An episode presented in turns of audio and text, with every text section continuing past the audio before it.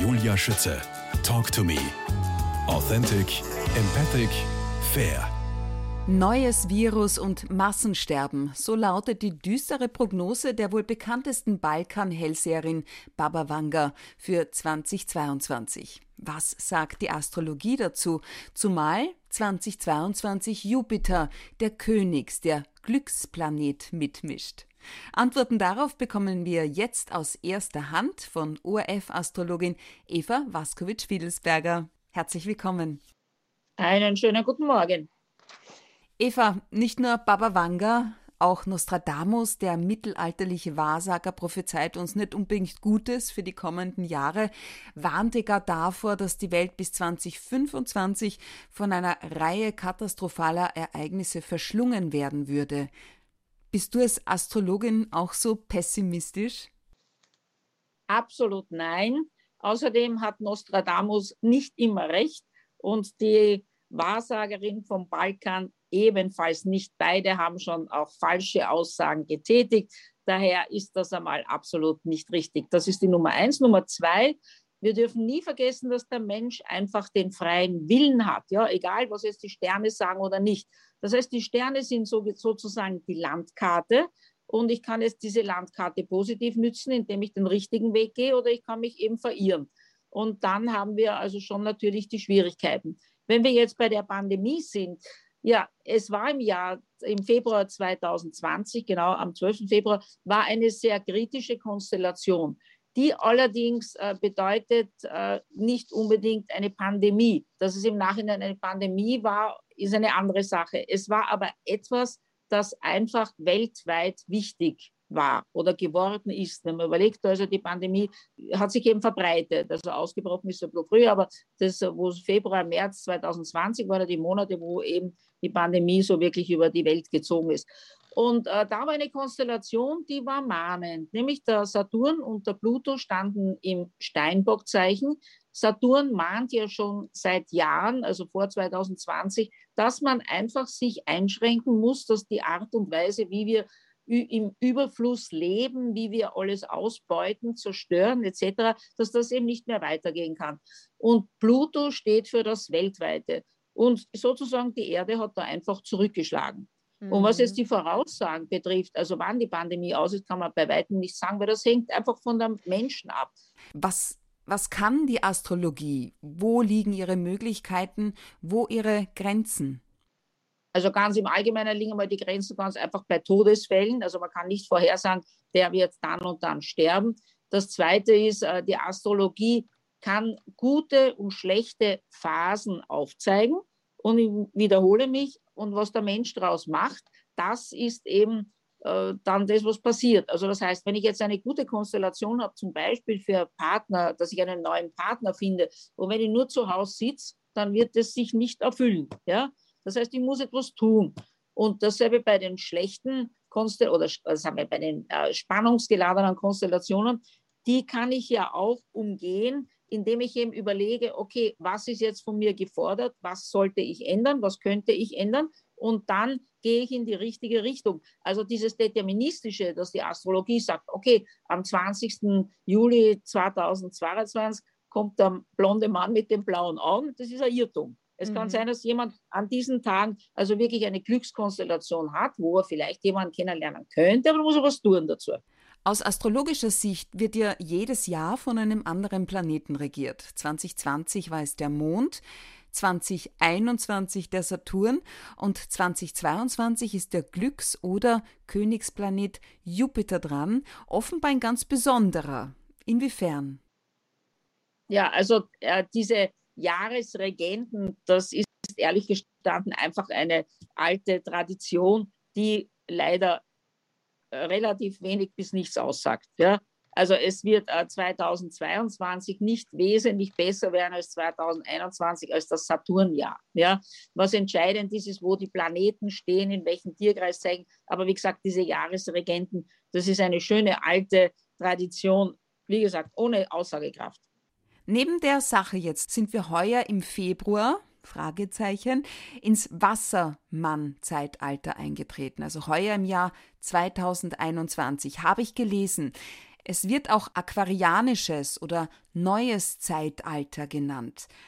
Was hat das mit Christi Geburt zu tun? Was bedeutet das für die Menschheit? Also, äh, ja, okay, also Christi Geburt seither war eben das Fischezeitalter und das Wassermann-Zeitalter, wann das beginnt äh, oder begonnen hat. Also, das ist auch eine umstrittene Sache.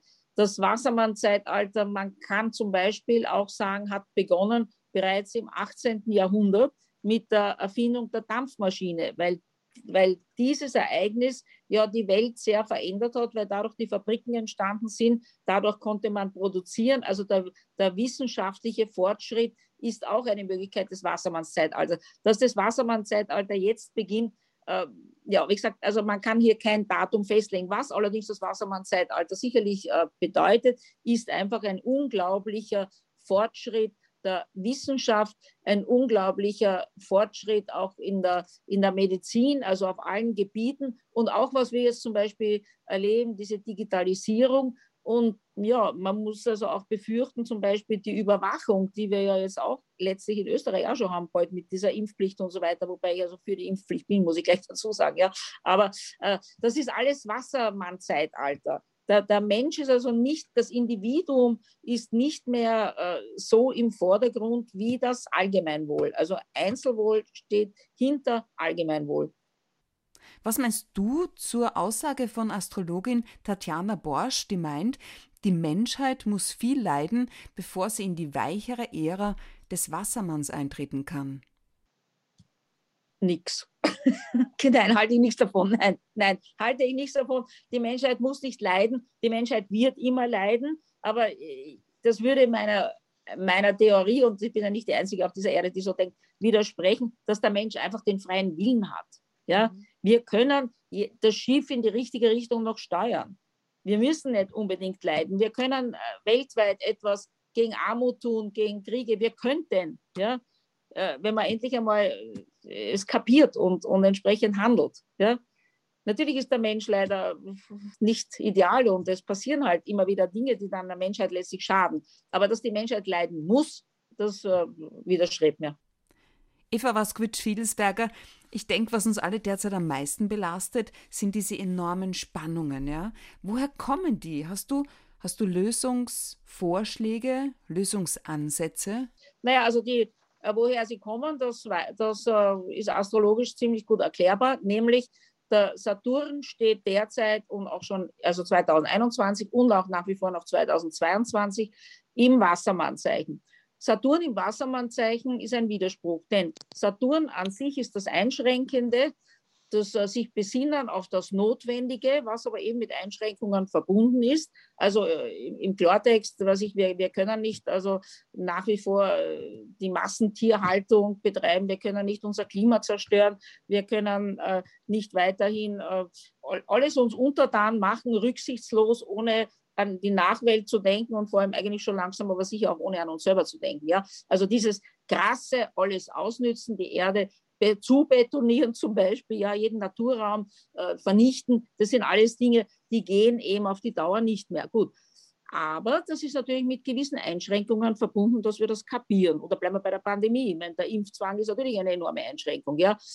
Aber jetzt steht Saturn auch im Wassermannzeichen. Das ist ein Gegen Stück, denn das Wassermannzeichen ist für die Freiheit, ja, für die Freiheit des Individuums, für eben, wie ich zuerst schon gesagt habe, das Allgemeinwohl, dass eben Dinge passieren, die für alle günstig sind, aber leider verbunden mit einer Einschränkung für das, den Einzelnen. So, das ist die eine schlechte Konstellation oder spannungsgeladene schlechte Konstellation, war falsch Ausdruck. Spannungsgeladene Konstellation. Und das zweite ist, zu diesem Saturn steht Stand 2021 und steht 2022 der Uranus in einem Spannungsaspekt auch. Der Uranus bringt komplette Unruhe, Revolutionen, diesen Riss in der Gesellschaft, den wir jetzt derzeit ja leider bemerken. Und das wird leider noch anhalten. Und hier ist eben auch die Vernunft gefragt, dass äh, die Menschen, vor allem die die Unruhe ins, in, in die Länder, weil Österreich ist ja nicht das Einzige, wo also dauernd diese Aufstände und Demonstrationen sind, bringen, dass die eben zur Vernunft kommen. Ja, also wenn es weiter so geht, wenn eben äh, diese Fronten äh, verhärtet bleiben, dann werden weiterhin scharfe Konflikte entstehen. Ne? Mhm. Also dann wird, oder wird sich nicht ändern. Es wird sich nichts ändern. Es, es wird so wie, es, äh, es wird weiter, äh, weiterhin Demonstrationen geben, es wird weiterhin Konflikte geben und sie werden möglicherweise immer, immer radikaler werden. Ich meine, das sieht man ja schon. Ne?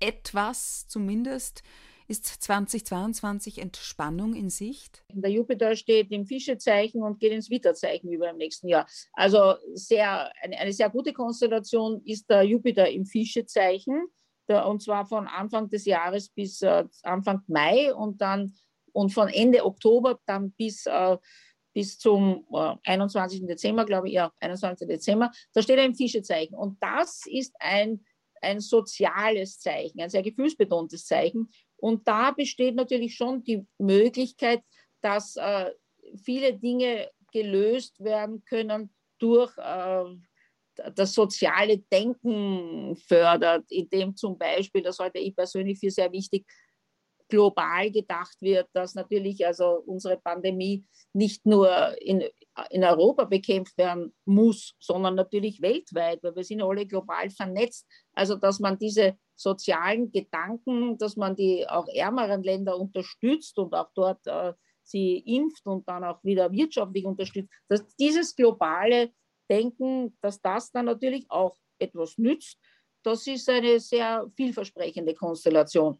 Ein bisschen stürmischer wird es dann dazwischen, wenn der Jupiter im Witterzeichen steht, weil da kommt wieder also dieses Impulsive durch, ich muss mich jetzt durchsetzen. Das mhm. kann dann wieder ein bisschen kritischer werden, von Mitte Mai bis Ende Oktober und zum Jahresende. Äh, also es besteht durchaus Hoffnung, dass wenn der Saturn äh, aus dem Wassermannzeichen zum Beispiel im Jahr 2023, glaube ich im Februar verlässt er das Wassermannzeichen, wenn der dann ins Fischezeichen übergeht, dass er bis dahin diese, die, ja, die Menschen wieder mehr zueinander finden, wie du das nennst. Aber äh, es kann auch das Gegenteil der Fall sein, wenn eben die Menschen nichts lernen. Ne?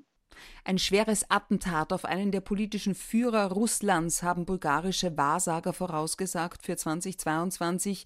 Krieg, schwierige Prüfungen, die aber alle Länder überleben werden. Der türkische Astrologe Murat Koyun. Eva, Überleben. Zu welchem Preis?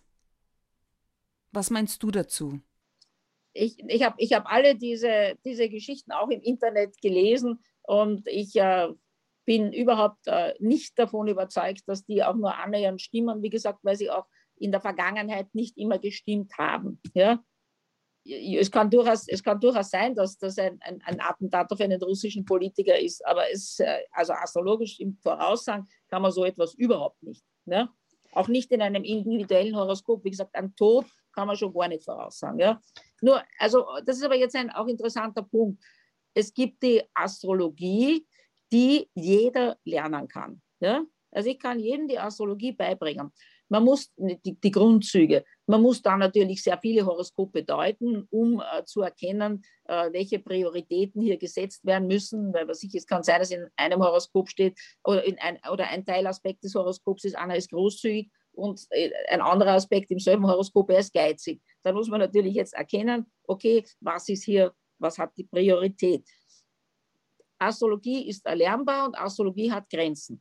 Es gibt die echte Wahrsagerei. Das ist eine Gabe, die haben manche Menschen, nicht sehr viele, und die kann man bis zu einem, ja, bis zu einem gewissen Grad stimmen, diese Aussagen dann, aber nur solange man sie nicht kommerziell verwertet. Also wenn jetzt jemand sagt, ich bin Wahrsagerin und Sie kommen zu dieser Frau und die, die kann zum Beispiel, viele können dann auch Gedanken lesen, ja. Das ist ja tückisch, habe ich auch schon mal erlebt früher eine, eine Frau, die gesagt hat, also was ich am Hausnummer am 17. Mai 1967, äh, da war das und das bei Ihnen. Begründet das dann vielleicht auch noch astrologisch. Dinge, die man nicht sagen kann. Was ich, Sie haben eben den blonden Mann mit dem blauen Augen kennengelernt. Ja?